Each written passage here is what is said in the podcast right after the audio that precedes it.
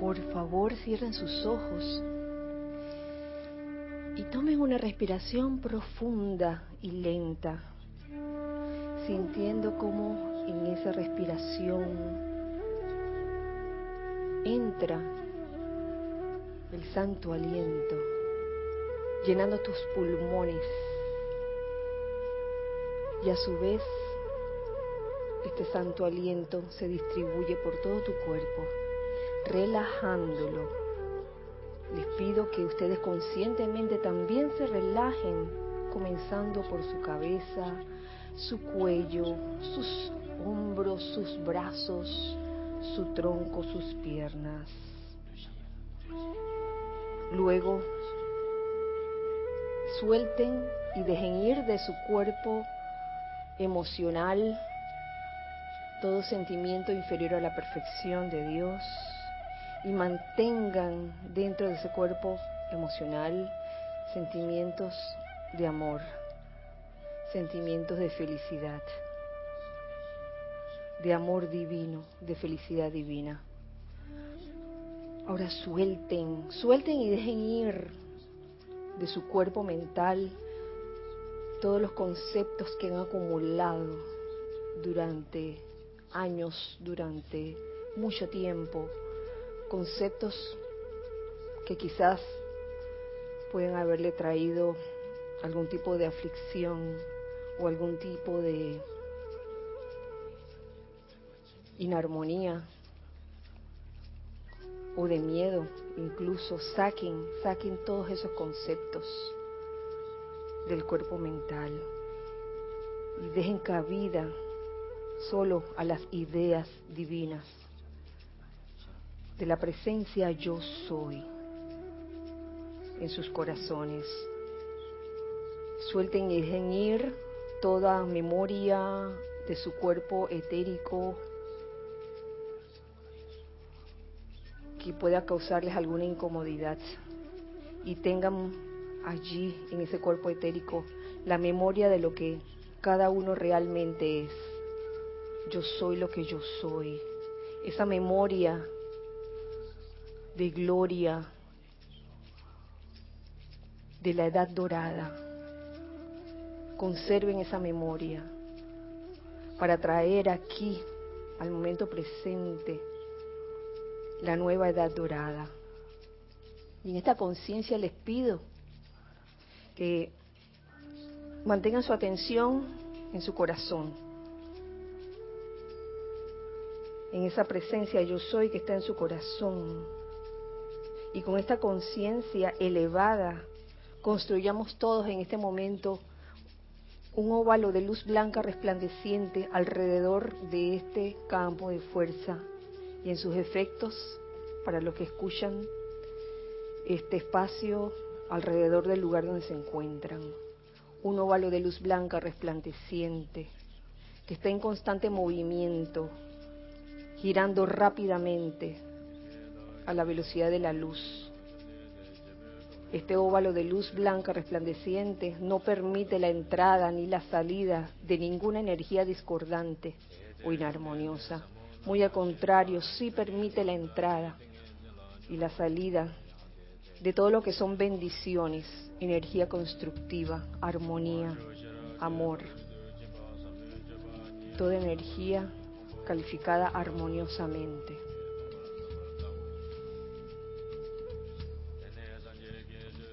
Ahora permitan que entren a este óvalo de luz blanca resplandeciente, una radiación muy especial que viene de muy arriba, de una vibración muy superior. Es la vibración o la radiación de la felicidad divina, la felicidad perfecta. Sientan ese fuego de felicidad entrar aquí, en este recinto en el lugar donde estén e impregnar cada uno de los vehículos inferiores de los aquí presentes con este sentimiento de felicidad, con este esta claridad y convicción de que yo soy feliz y de que todo se encuentra en orden divino en amor divino. Invocamos aquí y ahora al amadísimo Maestro Ascendido San Germain y le pedimos en este momento su guía en este espacio. Igualmente invocamos a los amados Señor Lin, al amado Señor Fun Wei, dioses de la felicidad, para que nos acompañen en este espacio y podamos realmente percibir, sentir y comprender lo que es la verdadera felicidad. Que así sea y así es. Gracias Padre. Tome una respiración profunda y al exhalar abran dulcemente sus ojos. Muy feliz día, muy feliz noche. Tengan todos ustedes la presencia yo soy en mi corazón. Reconoce, saluda y bendice la presencia yo soy en todos los corazones. En todos los corazones presentes aquí físicamente y presentes también eh, a través de, internet en este espacio. Les doy la bienvenida en este miércoles 11, 11, 11 de octubre del año 2017. y les doy las gracias también. No, ¿ya? ¿Ya estamos en 2018? Ahora mismo. Y también les doy las gracias por estar aquí, en este espacio. Eh, gracias Giselle y gracias Ana Julia por su servicio amoroso de siempre en cabina chat y cámara. Gracias, hijos del uno de aquí y del otro lado también. Hijos del uno, amigos del alma, hermanos del alma, familia internacional, que están del otro lado. Gracias también por estar aquí presentes eh, en este momento. Eh, quiero anunciarles, antes de que se me pueda pasar, que este domingo vamos a tener el servicio de transmisión de la llama de la ascensión domingo 15, domingo, domingo 15 de octubre.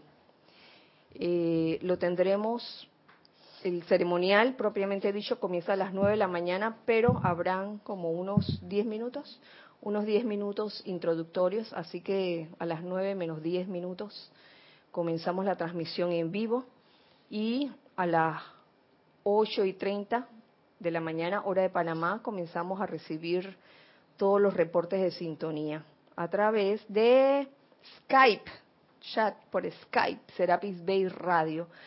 Eh, es importante que se reporten, ya que uno nunca sabe para qué puede servir el, el tener ese listado de los que están en sintonía en ese momento. Es un momento muy especial, ¿saben? Y nos encanta mes tras mes tener esa sintonía con todo, con toda la comunidad internacional. Así que están todos invitados este, este domingo, 15 eh, de octubre, a las 8 y 50, la transmisión en vivo, 8 y 50 de la mañana, hora de Panamá, 8 y 30 de la mañana, hora de Panamá, eh, para reportar sintonía desde las 8 y 30 de la mañana. Eh, luego del ceremonial, ya Gonzalo me confirmó de, eh, que sí habrá clases media hora después de la hora usual, o sea, a las once y media. Así que están todos invitados para también participar en las clases, en la clase que viene después, a las once y media de la mañana. Bueno, ese, ese, era el anuncio que tenía para hoy, no hay ningún otro, ¿verdad? Entonces, el otro domingo tendremos el Serapis Movie con la película Cowspiracy. Consíganse el documental Cowspiracy. ¿En español tiene algún nombre? No. La conspiración de las vacas, ¿verdad? Oigo aquí la conspiración de las vacas. Se llama Cowspiracy. Así que están todos invitados también el otro domingo, no este domingo, el otro. Señor Teo. bueno, habiendo hecho los anuncios de hoy, eh, tenía una clase preparada para hoy sobre el tema de la felicidad, pero me encontré con algo hace como 45 minutos, 40 minutos me lo encontré, por fin me lo encontré. Yo estaba pensando, me sentía como la cucarachita mandinga. Comparto con ustedes esto que encontré o damos la clase. Mira, ya hubo una sí, comparto lo que me, lo que me encontré. La razón por la cual yo estaba buscando eso es la siguiente, eso tiene una historia y se remonta a la época de la semana pasada cuando celebramos cuando celebramos nuestro aniversario, nuestro vigésimo octavo aniversario que fue el martes 3 de octubre, eh, donde la pasamos, la verdad que fue una noche inolvidable. Y entre las cosas que hicimos, hicimos un juego de trivia. Hicimos un juego de trivia donde eh, en verdad todo el mundo, todo el mundo ahí... Eh, sí, entonces todos caímos, claro. Porque esto, lo lindo de esto, y lo dije el día ese de la cena, esto no es con ánimo de competencia, ese sentido de competencia ya, se debe haber erradicado de aquí, desde que, desde que comenzaron las traducciones que Jorge hizo en el, del diario del Mahashohan, que, donde comenzamos todos a experimentar ese cambio como de, de conciencia, de actitud. Ese sentimiento de competencia se fue realmente.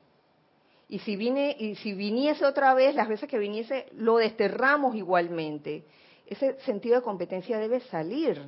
La, la idea de hacer este juego de trivia no, no era competir, ni ver quién sabía más, ni quién sabía menos. ¿Lo dijo o no lo dije el día ese? Yo creo que quedó clarito. Es más, e, eso no, el hecho de que uno sepa la, la, la, la cosa no significa que eso ya te da, eh, eh, eh, el boleto para la ascensión. eso no es señal de eso, pero es una oportunidad linda, yo la veo divertida y maravillosa para afinar un poco el lápiz de cada uno, ¿no?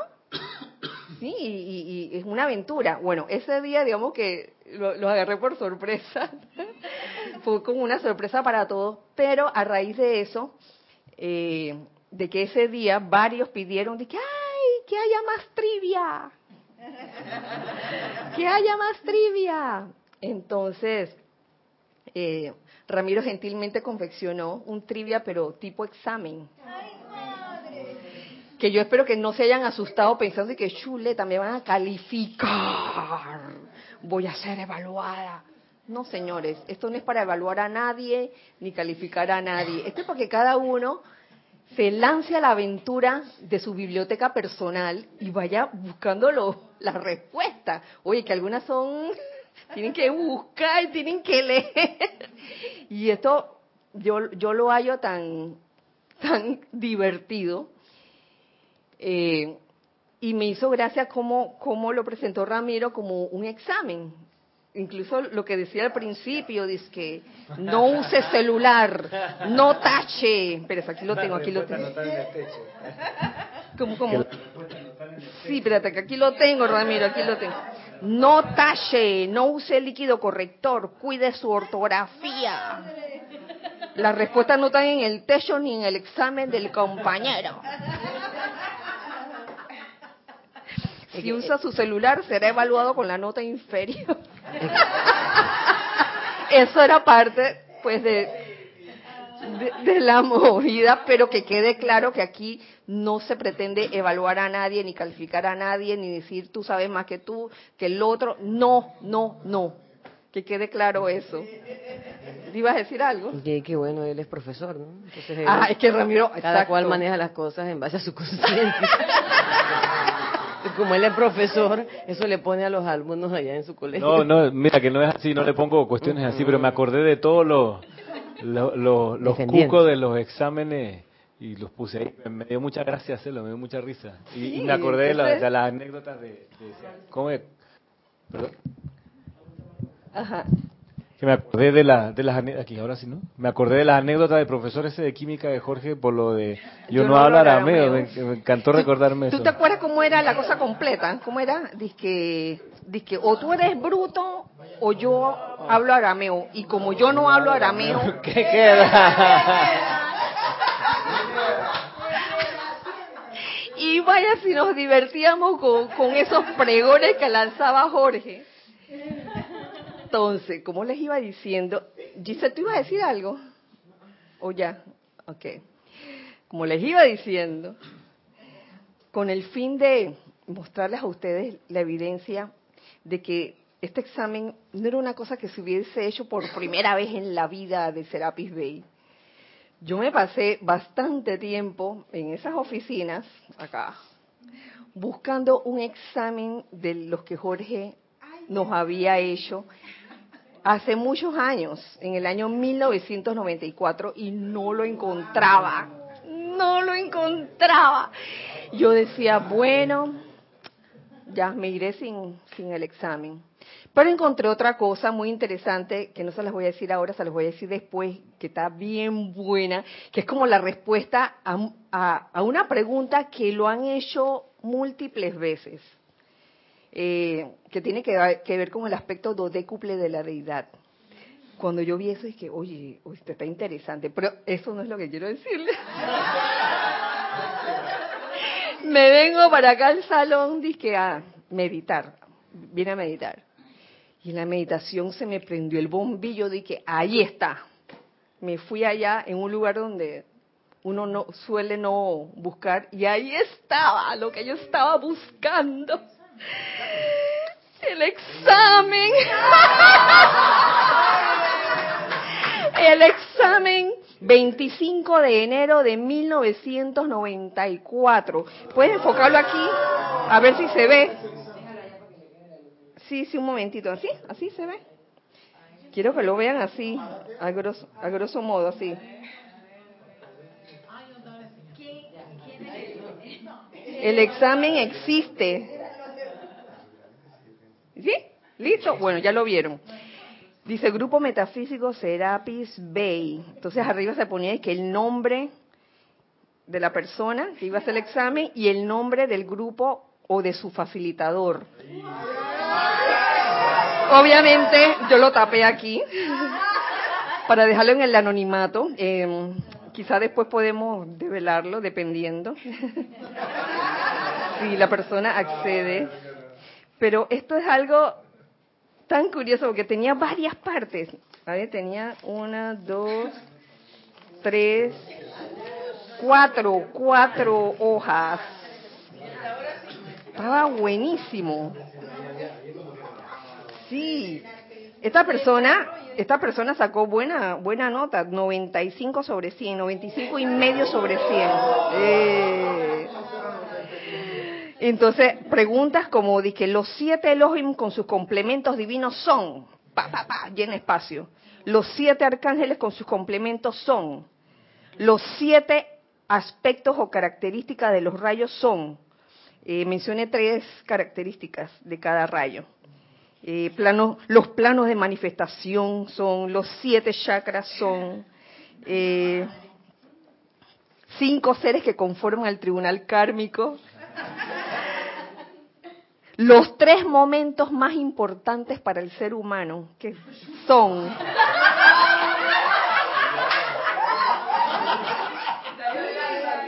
Ese es el, otro nombre del señor Himalaya. los cuatro éteres son. Mamá mía, en esos tiempos estudiábamos los planos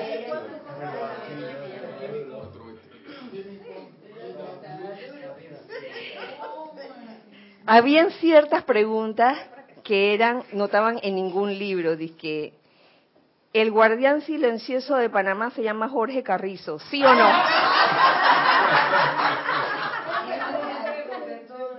¿Sí o no? ¿Y por qué? Era cierto y falso, controlado. O sea, por favor, esto no es la primera vez que se hace, no es la primera vez que hay un cierto y falso controlado. Eh, A ver qué otro así.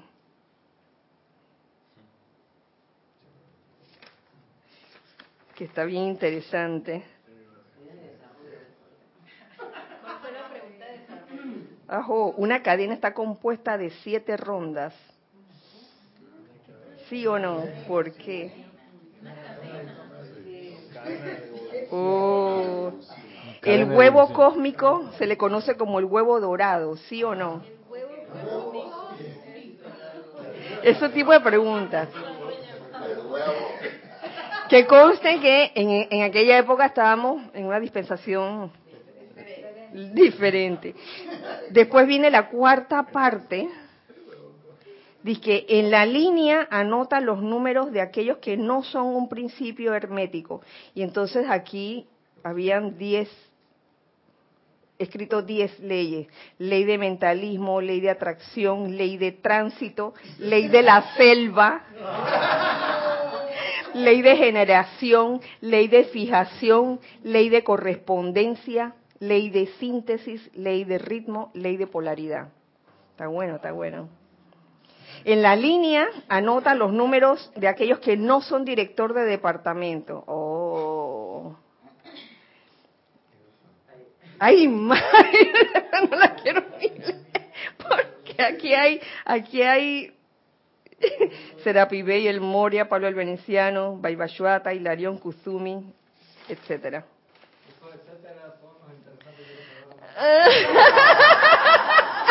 Estábamos en otra dispensación.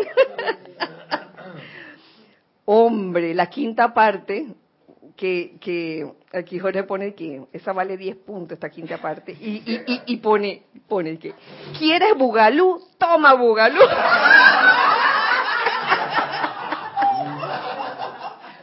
Eran cinco preguntas. De, miren, miren, qué sencilla. Por, ajá, ¿Por qué está el hombre encarnado en la tierra? Ajá. La otra pregunta, ¿qué es la metafísica?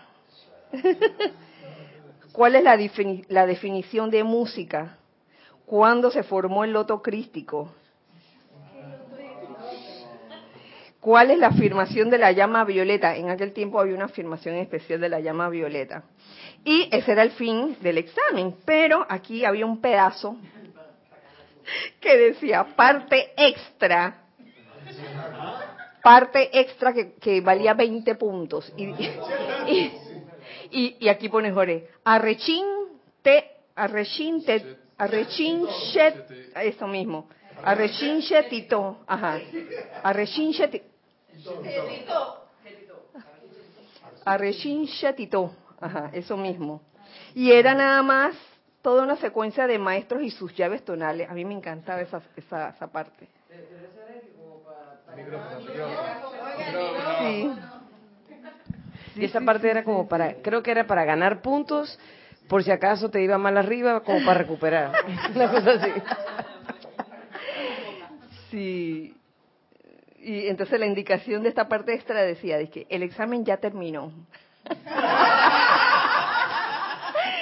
Esta sección es para los que se quedaron con ganas y quieren más.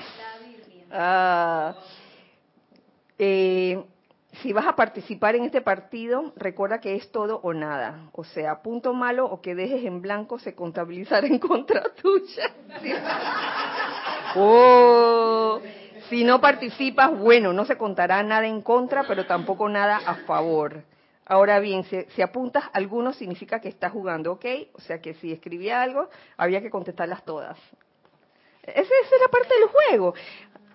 No, no lo hacía con ánimo de, castigar a nadie, sino que Jorge era muy, muy juguetón y él, y él, le decía a todo el mundo y que juega conmigo, juega conmigo. Esto era parte del juega conmigo.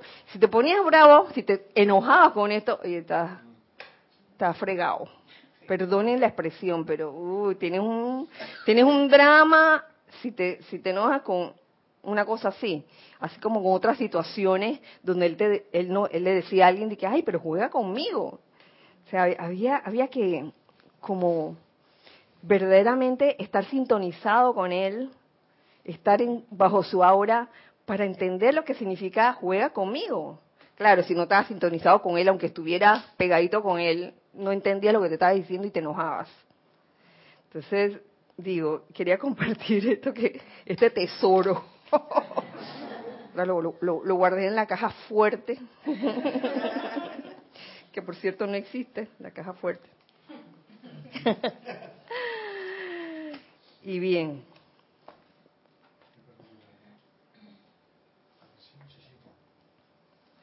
A lo que voy es, sí, que esto lo hemos vivido antes. Y entonces este juego de, trivia que ahora le he mandado a los hijos del uno de aquí, eh, realmente nos impulsa a buscar, porque hay respuestas que en verdad, oye, a menos que tengas una memoria fotostática y te las sepas todas así, que te hayas leído los las 10.000 páginas del libro y que te sepas los nombrecitos, ok, oye, pero buscar es, te voy a decir, una cuestión divertida, es como buscar los huevos de, de Pascua, una cosa así. Em, bueno, vamos a la clase. la clase de hoy es como la continuación del tema pasado. ¿Mm? ¿Mm? ¿Están sintonizados? ok. Por cierto, si algún hijo del uno quiere, de, de, afuera, del otro lado, desea que le mande el trivia versión examen, con mucho gusto se los mando.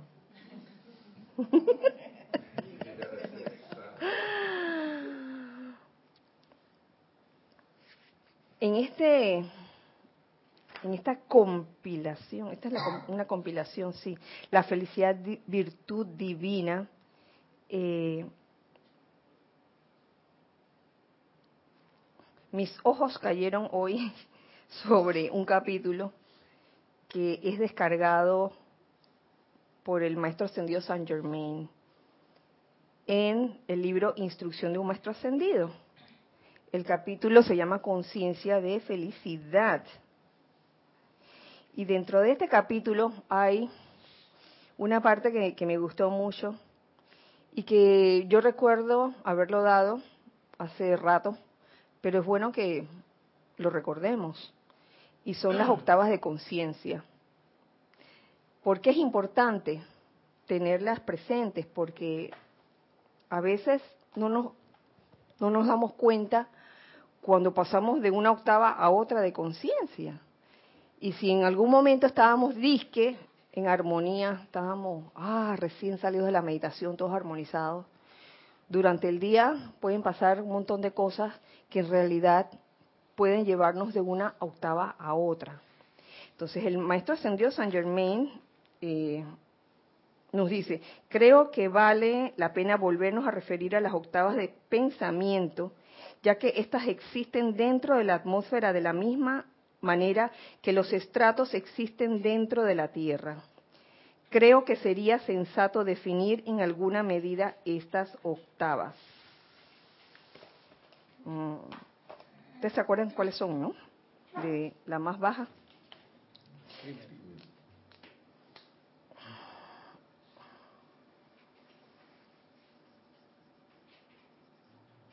Es la más baja. Luego sigue eh, odio. Luego sigue ira, luego sigue crítica y condenación.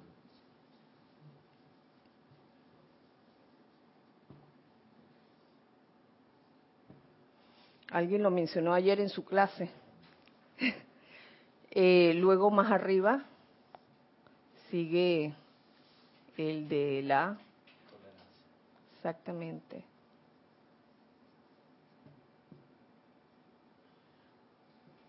Júbilo, ¿no? Si no me equivoco.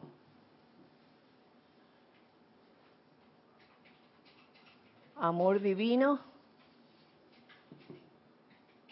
Y chan chan, felicidad. Felicidad perfecta.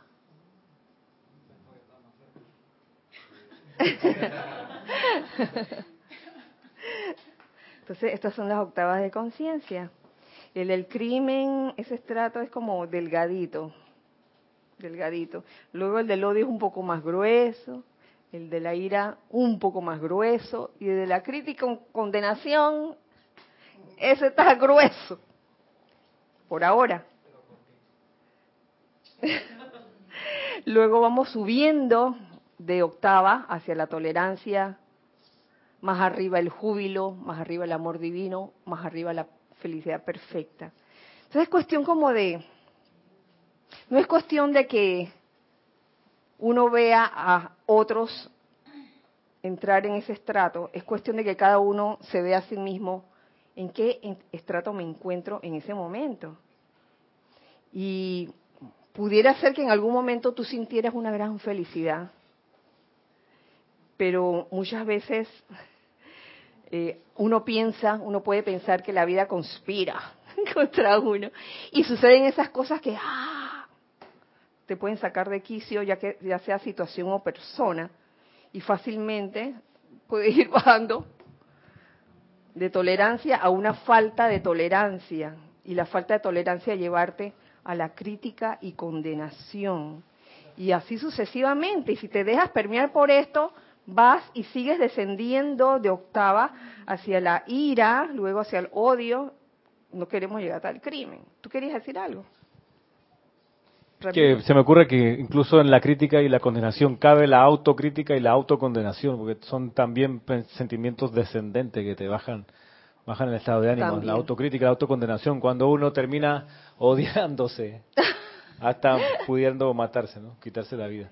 Sí, eh, aquí sería suicidio, un crimen suicidio. Y lo otro que, que al verlo así, escalonado, eh, no está escrito, pero me parece que está presente la, la, la, necesidad de que haya problemas en la vida. En la medida que existe un problema, una situación que resolver, podemos practicar cualquiera de todas esas esferas o estar en cualquiera de todas esas esferas. Si no tuviésemos asuntos que atender, eh, dificultades con las cuales avanzar, no pudiéramos ser tolerantes. ¿Tolerantes por qué? Si no tenemos problema de nada, si todo está bien. No podríamos tener júbilo y así, júbilo y así para arriba también me parece. O sea, es como, es como el, el, la aspereza que tiene el piso para que uno pueda moverse, la dificultad. Si no fuese así, nos resbalaríamos y caeríamos. En cierta forma, son necesarias aquí en este plano que, que sucedan ese tipo de, de, de experiencia o de vivencia ¿dónde voy a manifestar la tolerancia sino en un ámbito donde hay condiciones que me pueden sacar de quicio? Que, ah, que no lo soporto. Y me gusta cómo el maestro define la tolerancia, por ejemplo. Um, la él lo define como la voluntad de darle a todos libertad de pensamiento y palabra. Oh, voluntad de darle a todos libertad de pensamiento y palabra. Eso es lo que es la tolerancia. No es una tolerancia fingida o superficial que puede que puede suceder y entonces estás de que ah sí sí pero por dentro estás de que carcomiéndote y bajando a donde está la, octava de crítica y condenación por eso yo creo que es una gran oportunidad para autoobservarnos. ¿Qué tiene que ver esto con el tema? Que mientras uno esté en estas octavas, criticando y condenando y siendo intolerante, no nos vamos a sentir felices.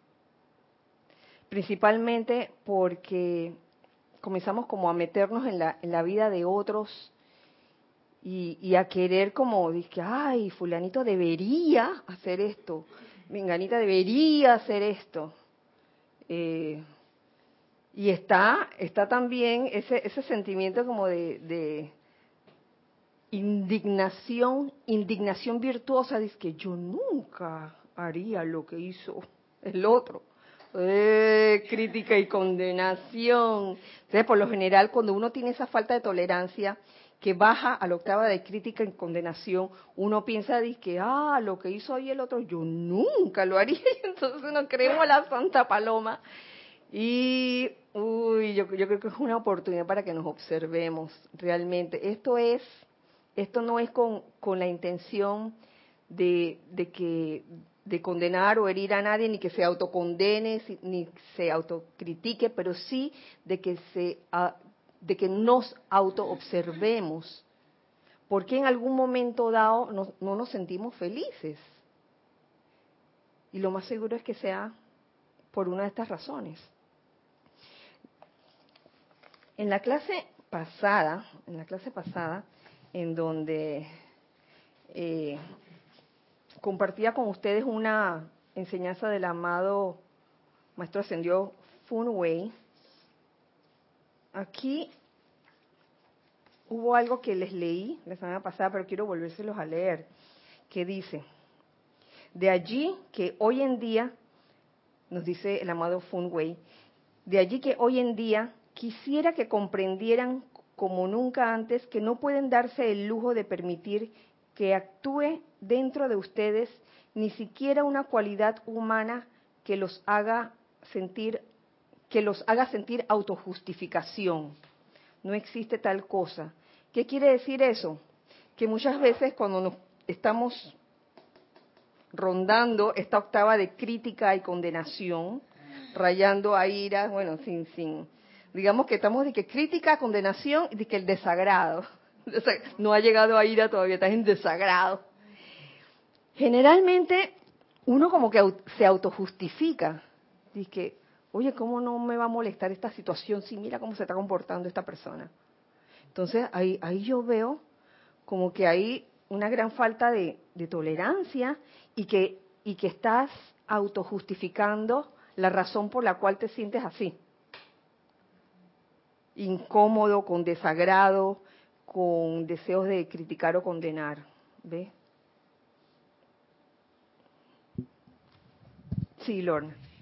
Sí, Kira, que me gusta mucho cómo, cómo lo pusiste gráficamente, porque si uno está, si lo vemos como una escalera y uno está parado en el escalón de crítica y condenación, hay cosas que uno ve, pero si uno estuviera en el escalón de más arriba, en tolerancia o en júbilo, uno vería más amplio. Y entonces es eso, ¿no? Que uno siempre tiene como su punto de vista y uno piensa que ese es el punto de vista correcto, pero cuando uno sube un par de escalones uno se da cuenta que en realidad no es que uno tenga la razón o no, sino que hay un montón de opiniones y que hay, hay diferentes formas de ver un mismo asunto. Entonces también yo veo ahí como una expansión de comprensión, que cuando uno está en los escalones de abajo uno como que no puede ver muy lejos. Entonces ahí es donde uno comete los errores y uno es arrogante porque, porque no ve por la ignorancia. pues. así es. ¿Te ibas a decir algo? Sí. Y también que uno puede hacer como, como un salto cuántico, porque por ejemplo, si yo estoy en el odio, puedo, así teniéndolo bien gráfico, saber que en realidad para poder ver mejor o para poder salir de eso requiero es amor divino.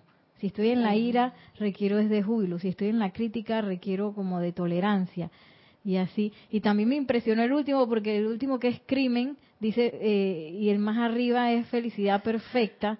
A veces hay tanta idea de que, eh, de, de represión y cosas así, en realidad es la felicidad perfecta lo que puede evitar todo lo demás. Y no se le enseña a nadie en la educación normal eh, cómo ser feliz de adentro para afuera. Sí, es que la felicidad, lo hemos dicho una y otra vez, viene de adentro, de lo que tú eres realmente.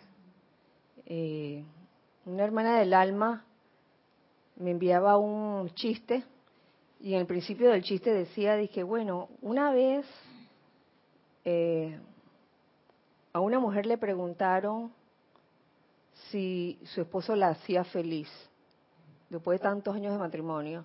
Y la mujer contestó, no, él no me hace feliz, yo soy feliz. ¿Qué quiere decir eso? Que la felicidad de ella no depende de, del marido, la felicidad nuestra, la de cada uno de ustedes, no depende de lo que hagan los demás. Y la infelicidad nuestra tampoco depende de lo que hagan los demás. A veces uno mismo se revuelca, por decirlo así, en su propia octava de, como quisiera ahorcarla, porque mira,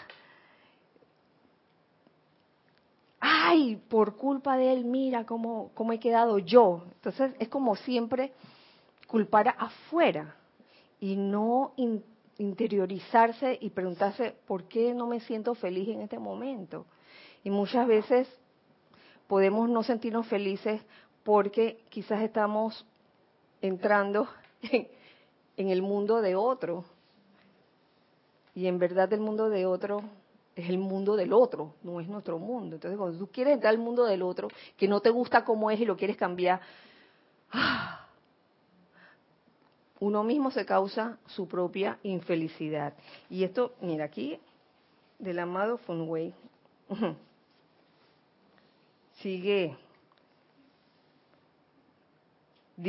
nos, nos dice el amado Funway, ustedes no pueden cambiar la vida, mis amados, pero sí pueden cambiarse a sí mismos, dando la más gloriosa obediencia a la vida.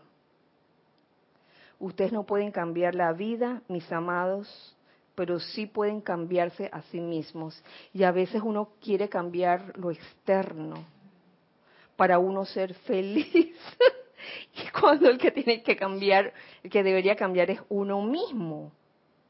¿Cómo? Dando la más gloriosa obediencia a la vida. Eh, acerca de obediencia, llevamos años hablando de las cinco vocales. ¿Se acuerdan cuál es la primera? A. Armonía en los sentimientos.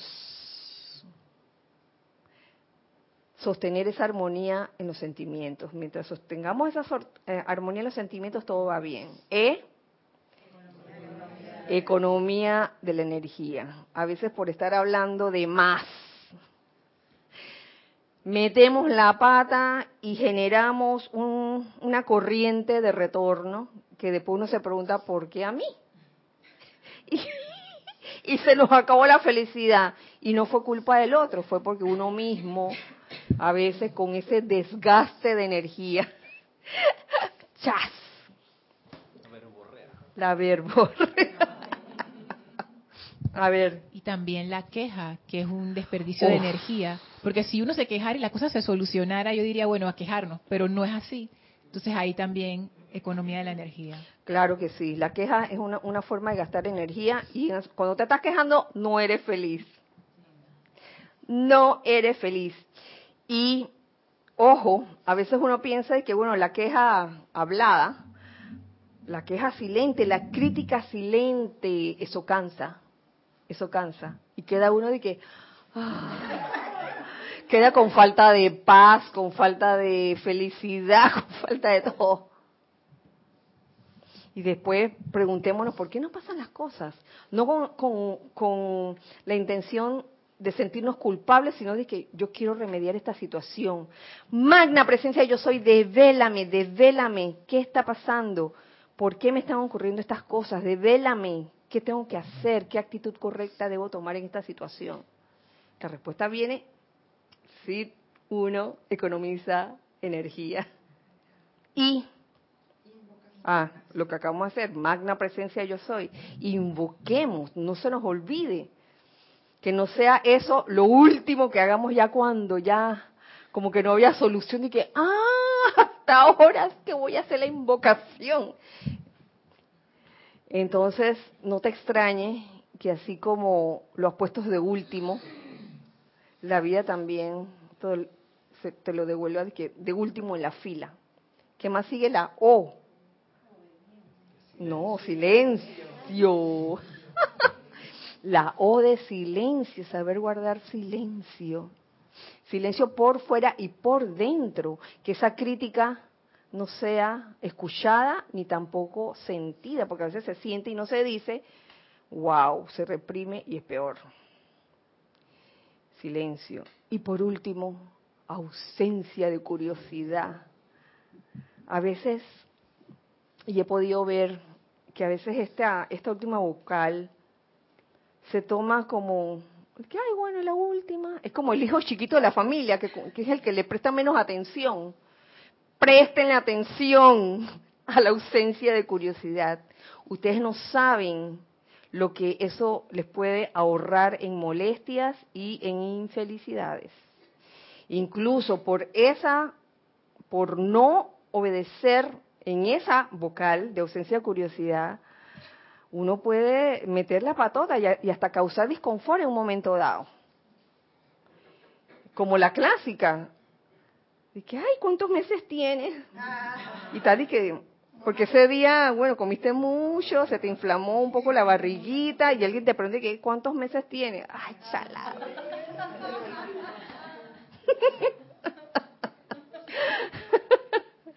Esa es la clásica, ¿no? Hay muchas otras formas de ser indiscreto. A eso se refiere la, ausencia de, curiosidad. Discreción, discreción con tu hermano, porque tú no sabes, oye, ni tienes por qué saber, a menos que, sea una circunstancia realmente eh, importante, porque eso es artículo de, de discernimiento. Hay situaciones y hay situaciones. Pero por lo general, cuando se pregunta así por curiosidad, nada más para, para saber, a veces se mete en la pata. Dice, ay, ¿cómo está tu marido fulano? A mí me, me, en estos cinco años falleció, falleció hace, y la persona queda de que, wow, y queda así como con una vergüenza. Bueno, ¿hay algo? Gracias, Gis, tenemos algo. Elizabeth Alcaíno de New York dice, Dios los bendice hermanos. Hola Elizabeth, bendiciones para ti. Kira, veo en la gráfica que las octavas bajas nos llevan al crimen de nuestra propia energía. Bueno, si lo queremos ver así,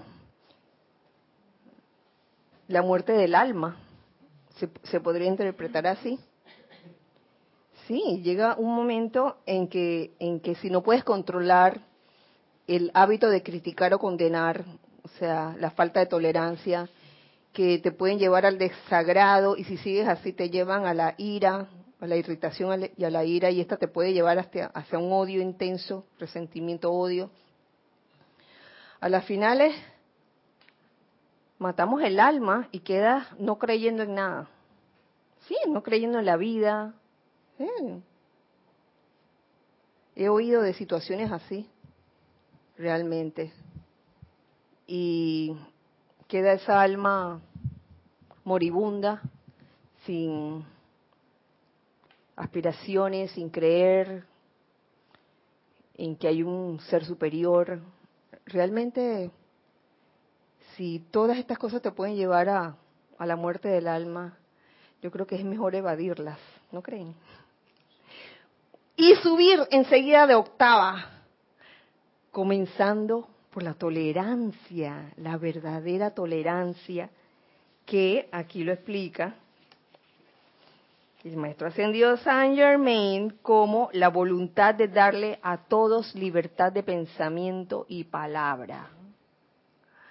No pensar que tu punto de vista es el único punto de vista que hay, hay muchos puntos de vista y puedes que no seas afín a algunos puntos de vista, pero si uno quiere comprender y quiere amar a la persona con ese punto de vista, oye, invoca la ida invocación, magna presencia yo soy, amado Mahashohan, amado Pablo el Veneciano, yo quiero amar, yo quiero amar esta persona, yo quiero amar esta situación, y yo no se lo estoy diciendo de que en balde, de que porque lo leí en una fórmula, sino porque es, verídico que eso funciona. La invocación obliga la respuesta. Y cuando uno verdaderamente se aquieta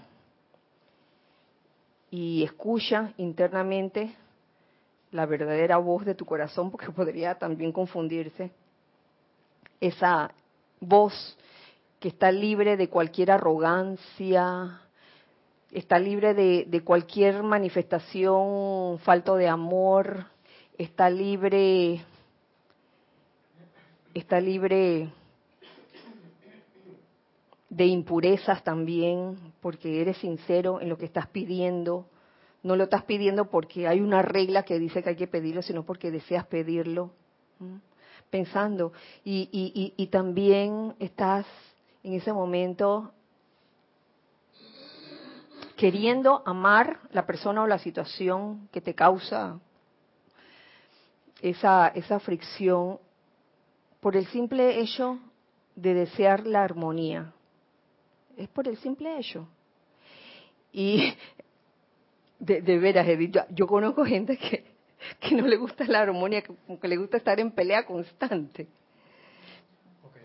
Hay gente que incluso trabaja de eso. ¿De? eso, de buscar la pelea constante. No, no me refiero a los que los de deporte así de contacto, sino los comentaristas de fútbol, lo de deporte. Se hay muchos que se la pasan en eso, pensando en cómo generar. Sí, ¿verdad? Como metiendo la cizaña, metiendo cizaña, como metiendo sugestiones externas para que se enemisten eh, diversos grupos.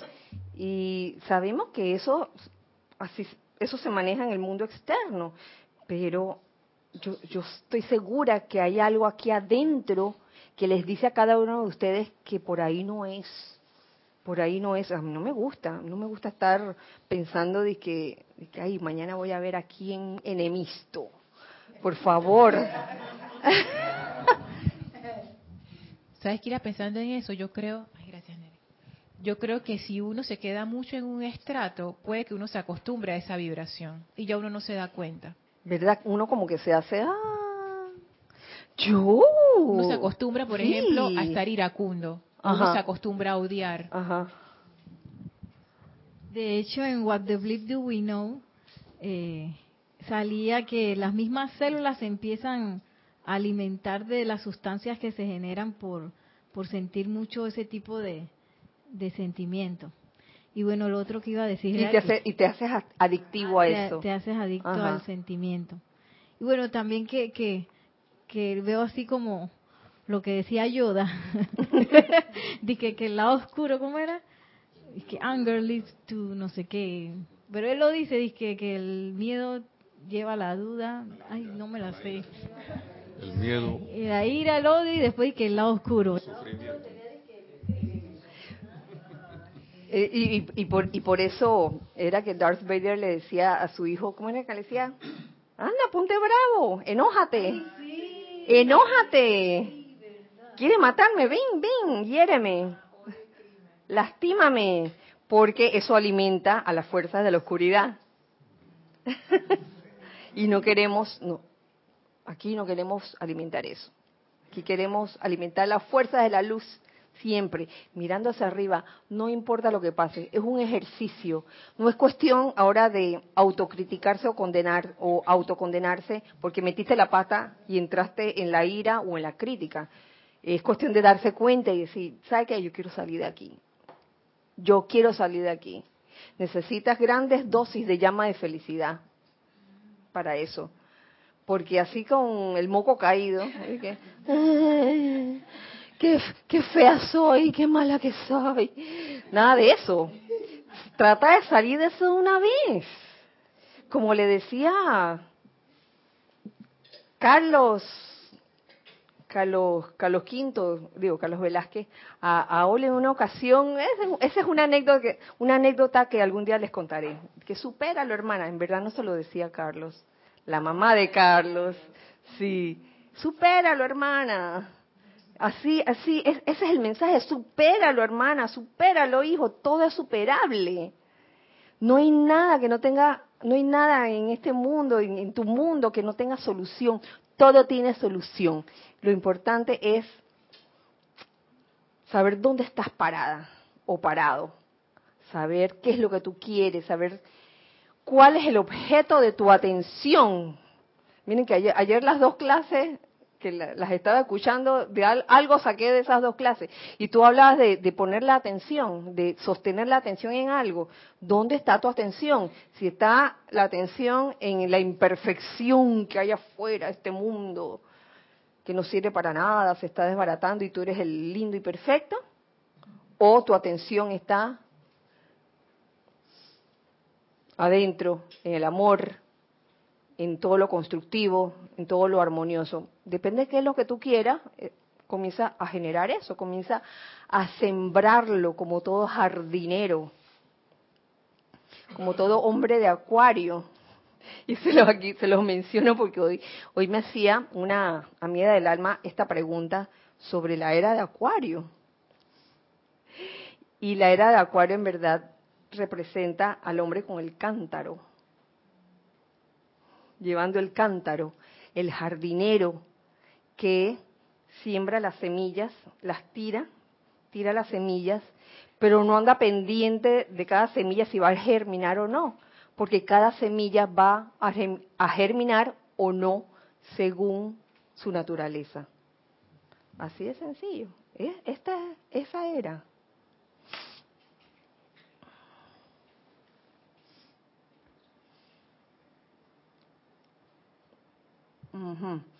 Luego de la tolerancia, ajá, vamos subiendo, vamos a mirar para arriba. Luego, luego entramos a la octava de júbilo en la que nos encontramos regocijándonos en el reconocimiento del poder divino en nosotros. Oh, ahí te has dado cuenta que en verdad todo está dentro de ti. Todo ese poder está dentro de ti. Todo lo que estás buscando está dentro de ti. Toda la felicidad dentro de ti toda la paz dentro de ti, el amor dentro de ti. El que pensó que lo podía buscar fuera, mmm, mijito, te puedes encontrar con situaciones que después quizás no te vayan a gustar. Vamos a poner un ejemplo. Ay, el amor. El amor está dentro de ti. Y el amor no se trata de recibir amor, sino de darlo. Es menester darlo primero. Para que por ley de círculo vuelva a ti, pero sin esperarlo. Me parece como una contradicción, ¿no? Así de sencillo. Y si en años pasados, muchos años pasados, se pensaba que, que uno podía encontrar el amor afuera, que rodeando a determinada persona en el círculo de amor para atraerlo. tarde o temprano, eh, mira, tú te ríes, tú te ríes. No, no me sucedió contigo, que conste, que no sucedió con... Pero sí con alguien del zoológico hace muchos, muchos años. En aquellos tiempos todavía eh, éramos súper neófitos e inexpertos. No, no, tampoco sucedió con ni con Gis ni con Roberto que fueron parte del zoológico ni con Candy que conste. Pero esta persona, esta, esta estudiante muy querida, la recuerdo con mucho cariño, me decía que en el tiempo, en aquel tiempo todavía iba a las discotecas y que envolvía a todo el mundo con en el círculo de amor. Hoy día sabemos que esto es descabellado. Si uno piensa encontrar amor de ese modo, uff, tarde o temprano, y gracias a la naturaleza humana te vas a decepcionar y fácilmente puedes entrar al estrato del, a la octava, perdón, de la crítica y condenación. ¿Por qué? Porque lo que buscas afuera, en situaciones externas y en personas también, en personalidades, eh, es cambiante. Es cambiante. La naturaleza humana es cambiante. Y hoy te pueden decir que te aman y mañana te pueden decir te detesto. ¿Ah? Ay, di que te detesto o, o me caes mal. Porque esa es la naturaleza humana, ese es el amor humano, el cual no es cuestión de condenar o criticar, es cuestión de comprenderlo. Yo asumo que los estudiantes de la luz, los hijos del uno, amigos del alma, hermanos del alma, quieren conocer más bien o quieren comprender y ser el amor divino, no el amor humano que si ya lo conocemos. Y a veces entramos en él, en el amor humano, oye, y, nos llevamos nuestras decepciones, sí o no. Pero uno ya está curado de espantos a estas alturas, por favor, sabiendo que el humano, el amor humano es así temporal. Hoy te quieren y mañana no. El amor divino no es así. El amor divino consiste en amar. No importa lo que pase. No importa cómo sea la otra persona. Lo amas y punto no lo ama de que porque eh, hizo exactamente lo que tú querías. Y el día que dejó de hacer lo que tú querías, lo dejaste de amar. yo creo que el amor divino es más que eso. El amor divino permanece a pesar de cualquier cambio externo. ¿Tú querías decir algo, Candy? Dice que si todos los matrimonios estuvieran basados en el amor divino, no hubiera divorcio. ¿No hubiera? Divorcio. Sí. Lo, lo que he observado. ok, lo que. ¿Qué ibas a decir, Cristian? Que, que no hubiera hijos tampoco. No, sí, divorcios.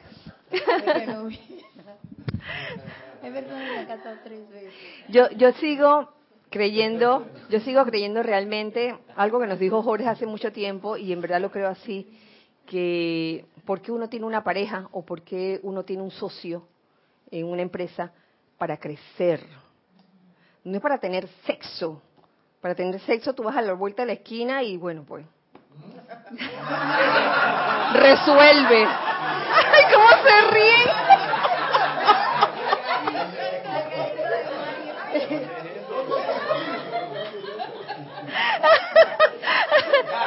Pero una relación, una relación de pareja es algo más que tener relaciones íntimas. Yo creo, es, es crecer. Y entonces lo que yo he observado en todos estos años de, de existencia es que por lo general eh, lo que a veces ocurre con las parejas es que hay como un sentido de competencia y de deseo de dominio. Y cuando esto sucede, ah, entonces vienen los altercados. Lo vi hoy, estaba viendo un programa de, cocina y estaba viendo esta, la anfitriona estaba presentando a unos chefs en, un restaurante, a una chef. Eh, y la chef decía que ella estaba casada con un chef, los dos eran chefs, y que habían comenzado montando juntos su restaurante y que después ella se independizó y montó su restaurante propio. O sea que cada uno tiene su restaurante porque cuando estaban juntos, ay, no se aguantaban él tratando de decirle a ella cómo hacer las cosas y ella a él, imagínense, dos jefes ahí. Finalmente ella montó su propio restaurante y entonces muy gracioso y se llevan este, ahí, así conviven. Y dice que, cada vez que llega el, marido a, su, a, su cocina, que le quiere decir algo, una, una sugerencia, de que, está bien. Ok, ok. Es mi campo de fuerza, así que mira, tú aquí eres invitado. Y yo veo que esa es una de las cosas que, que pasa mucho con, con las parejas o con los asociados también. Cuando hay conflicto de, de intereses, de que hay todo el mundo quiere dominar ahí y, no hay un acuerdo.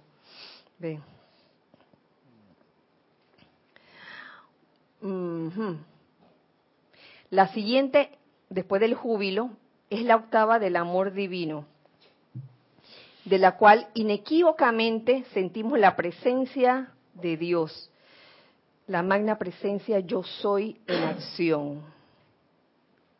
Sentimos la presencia de Dios, la magna presencia yo soy en acción. ¿Por qué lo dice? Siendo la octava del amor divino, porque la magna presencia yo soy en acción, eres tú en acción, es la presencia yo soy en en ti en acción.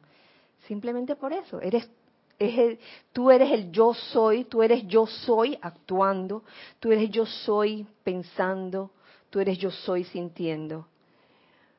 Y cuando realmente eso pasa, eh, hay amor divino, hay armonía por doquier. No hay, no hay deseo de criticar, y condenar, no hay deseo de enojarse, eh, no hay deseo de odiar y mucho menos de asesinar. ese alcanzar ese estado es maravilloso. Y de esta, de esta octava subimos a la octava de la felicidad perfecta. La felicidad perfecta, donde no hay calificación de energía ni hacia ti mismo, ni hacia el hermano. Es simplemente eres. Yo soy.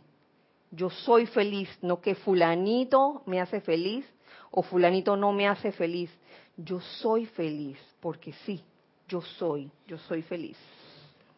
Tenemos algo. Gracias, Gis. Angélica de Chillán, Chile, tiene una pregunta. Bendiciones, Kira, y para todos. Bendiciones para ti, Angélica. El maestro Saint Germain dice, el consciente es al inconsciente. ¿A eso te refieres cuando la naturaleza humana es cambiante? Porque de verdad que mientras más conciencia me da la transmutación, más imperfección veo. Sí, ¿verdad? Eh, el ser consciente o no ser consciente de las cosas es una cuestión como de escogencia, tú sabes. Es una cuestión de escogencia, pienso yo, porque muchas veces tenemos la respuesta en nuestras narices y no lo queremos ver, porque en ese momento estamos inconscientes. Quizás hemos entrado a un estado de, angustia o de desesperación que no nos permite ver por todo el ruido interno, sobre todo, y externo que tenemos. Si nos aquietamos verdaderamente, ya sea mediante el ejercicio de la meditación o simplemente entrar en silencio, no dejar que entren o, no darle poder a los conceptos humanos que entran a, a nosotros o que ya estaban adentro. No darle poder, ya estaban adentro.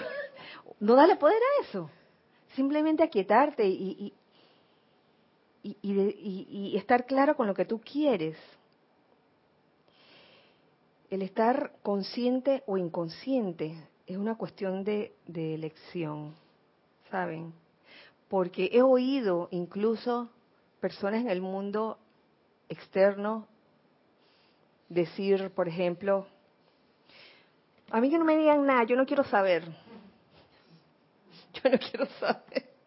No quiero saber de este problema. No, no, no, no, no, no. No quiero saber cómo se hace. No, no me digas. O sea, como que se niegan a, abrirse a, a esa expansión de conciencia. Así que, igualmente, la felicidad no es algo que te viene, viene a tu vida, es algo que tú escoges porque viene de adentro. Es algo que tú escoges si quieres ser feliz o no quieres ser feliz. Y a veces, como decía el, ay, en el examen, en el examen hay una buena, déjame si, si la encuentro. Ajá. Es sí o no y por qué. Dice, a la personalidad también se le conoce como el burrito. ¿Sí o no?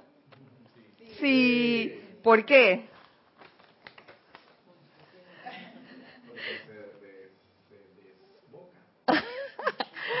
Así es. Se desboca y a veces el burrito, o sea, la personalidad se desboca, se tranca y no quiere. Sí, y no quiere tomar conciencia de lo que está ocurriendo, sino que quiere vivir su vida como el confort del dormido. Simplemente liberándose de la, de la, del dolor y de la aflicción y punto. Que yo, no, yo solo quiero ser feliz, pero a punta de liberarme de la aflicción y ya no quiero saber de nadie. No quiero saber de nadie porque todo el mundo es malo. y esa no es la idea tampoco. Eso realmente, yo te lo digo, no te hace feliz. Si quiera que escuchándote se me ocurre que la esfera de la octava del crimen es donde menos conciencia hay. Porque de hecho a veces la gente comete crímenes y entonces, ¿por qué Alicia? Los famosos crímenes pasionales que la gente en realidad no estaba pensando y lo hizo y después que lo hace, ¡ay, a la vida! Entonces, cada uno de esos escalones veo que tiene más conciencia, pensando en la pregunta de Angélica. Entonces, uno puede tener más conciencia en el escalón de crítica y condenación que en el escalón de la ira.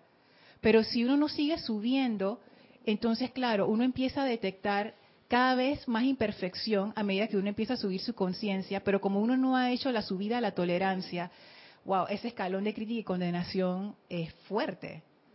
Porque claro, uno tiene más conciencia y uno se hace consciente, pero si uno está en ese escalón... Eh, hace toda la diferencia ese escalón. Sí. Mm. Si uno no sigue subiendo, uno puede quedar atrapado como en ese estado de... O sea, uno no sube. Uno queda atrapado en un estado de inconsciencia, de dormir, hasta de dormición, pensando que ya tú no criticas ni condenas y realmente es, objeto como de pla pla despierta despierta eh, Nere y después Nelson sí que también me acuerdo que vi un documental de, de unos eh, Dharma Brothers que eran unos señores que se iban a dar meditaciones en las cárceles y bueno lo que contaban los reos es que los que habían cometido crímenes, ellos sentían que en el momento de cometer crimen había perdido todo el autocontrol y lo puedo ver así también, como que esta parte baja es donde menos autocontrol hay, es, más, se pierde por completo. Increíble que en la de felicidad divina quiere decir que es ahí donde hay mayor autocontrol. Sí, fíjate. Claro, es buena observación. Gracias, Lorne, gracias, Nere, porque así es. En estos estratos, el estado de conciencia, consciente o inconsciente. Y y ya cuando llegas al, a la octava del crimen, yo no sé por qué lo maté, se me olvidó, no recuerdo. Eh, Nelson. Casi Nere lo dijo lo que iba a decir, pero también veo que ah, con lo que acabas de decir, en cada uno de esos escalones siempre hay algo de conciencia, siempre hay. Y lo importante es qué es lo que yo quiero. Porque uno puede ir subiendo si tiene la determinación suficiente, porque puede llegar un momento, digamos, que esté en crítica y condenación y yo esté creyendo que estoy haciendo algún bien, que mira, te estoy haciendo ver qué es lo que tú tienes por a otro, pues, por corregir. Pero estás haciendo, estás criticando y uno está criticando y condenando. Pero uno puede de repente verse que, ven acá, ¿yo qué hago haciendo esto todavía?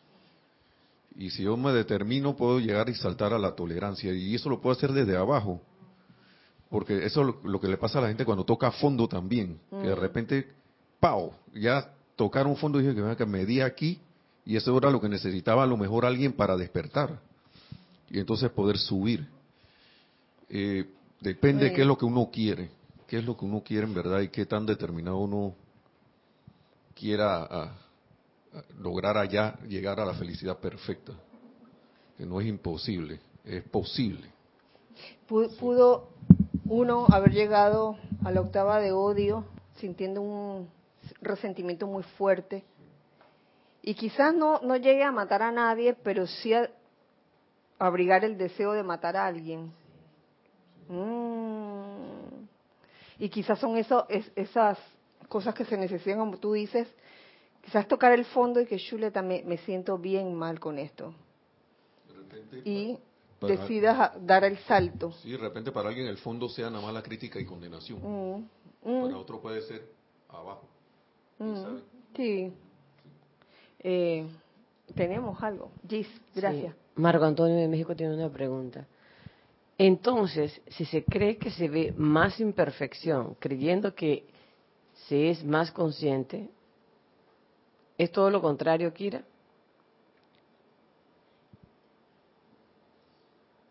No, no entendí. Como que, si se cree que se ve más, imperfección estando consciente. imperfección, no, cree eh, que es más eh, consciente. El, el, estar más consciente no significa ver más imperfección. Yo, yo creo que significa, yo pienso que significa que a pesar de que ves la imperfección, no, no lo juzgo, no, no lo juzgo. Exactamente, ¿cómo es? A ver, dígalo. Allá atrás. Estás consciente de lo que eres, La conciencia no es para estar en el Viendo, basurero. viendo imperfección. Exacto, la conciencia es para elevarse, la conciencia se eleva. Entonces, cuando hay conciencia, hay elevación del alma, del espíritu. Y cuando estás elevado, e- es, diferente ver un basurero desde adentro del basurero que verlo desde arriba, que lo ves, pero tú dices, ¿sabes qué? Vamos para arriba, vamos para arriba. Ajá. Sí, que justo hoy vi un documental de, de un señor que había sido torturado por los nazis. Y dice que en ese momento de la tortura lo que él aprendió fue que ese era como el momento de libertad máxima, en donde él podía decidir eh, dónde poner su atención. Y, y él eligió poner su atención en, en qué él podía aprender de esa situación. Entonces yo veo así como la escalera, a veces uno cree que, que eh, eso depende de lo que está afuera y no todo el tiempo depende de lo que está adentro y dónde yo pongo la atención. Claro, y, para ese ser, para esa persona del ejemplo, estaba en su salsa, como quien dice, estaba en su ambiente y se sentía hasta bien por eso, quizás. ¿No? Es que no, no entendí el ejemplo. No entendí Era un ejemplo. señor que había sido torturado por los nazis. Ah, ok, no, Entonces no. él en ese momento de tortura, de gran sufrimiento, él sintió que ese era el momento de la libertad máxima, él le llamó, después escribió un libro, en donde él podía elegir dónde poner su atención, si ponerla en el odio y odiar a las personas que lo estaban torturando, y él eligió poner su atención en qué podía aprender él de la situación. Estaba en el aula de la. Sabiduría. Entonces no importa lo que está pasando Ujú. afuera, sino es dónde pone la atención. Ya, gracias, Nere, porque no, en re- perdón porque no te había entendido bien el ejemplo.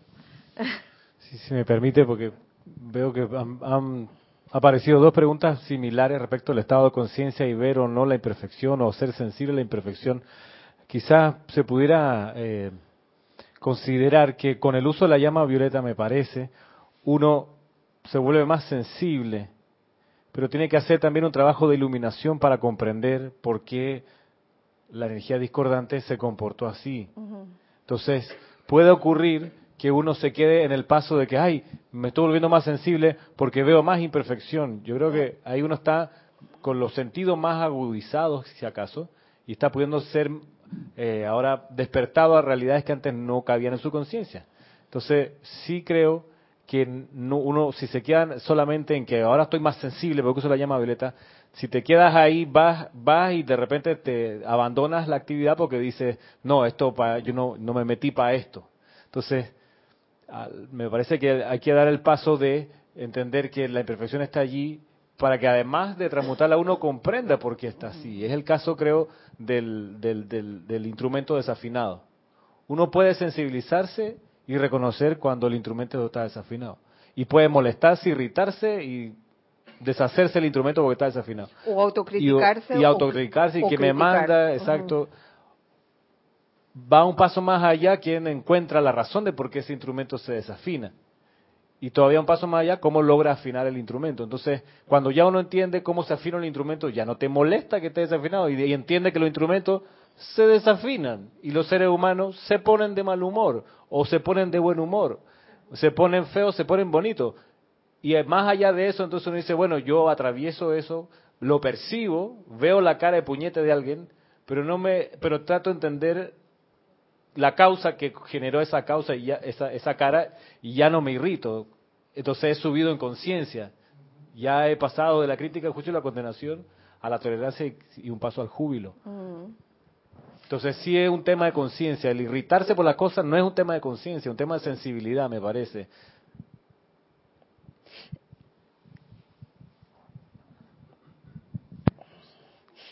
E- Es un tema de conciencia, pero que no está completo si te quedas en esa rumiando la imperfección. Se- sería un tema de conciencia mayor si ante lo que tú estás viendo tú hicieras algo al respecto. ¿Ve? A eso. Bueno, señores, yo creo que por ahora ya tenemos con el tema de la...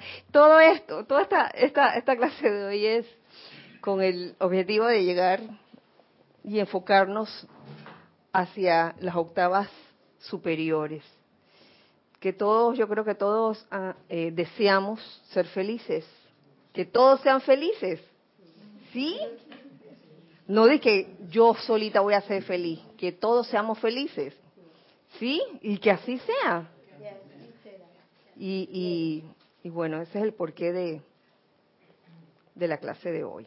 Así que deseando que la magna presencia yo soy, el amado Maestro Ascendido San Germain, el amado señor Lin y el señor Fun Wei los envuelvan a todos en sus en su radiación, su radiación de liberación, su radiación de felicidad y que ésta sirva para poder servir servir efectivamente, servir en perfección y poder siempre mirar hacia arriba ante cualquier situación, subir siempre de octava.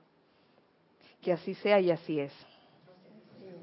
Bueno, entonces nos vemos la otra semana, nos vemos el domingo en el servicio de transmisión de la llama de la ascensión. Eh, este, este, es el espacio Los Hijos del Uno, mi nombre es Kira Yang y les doy las gracias por estar aquí. Recuerden siempre que somos uno para todos. todos para uno. Gracias, Dios les bendice.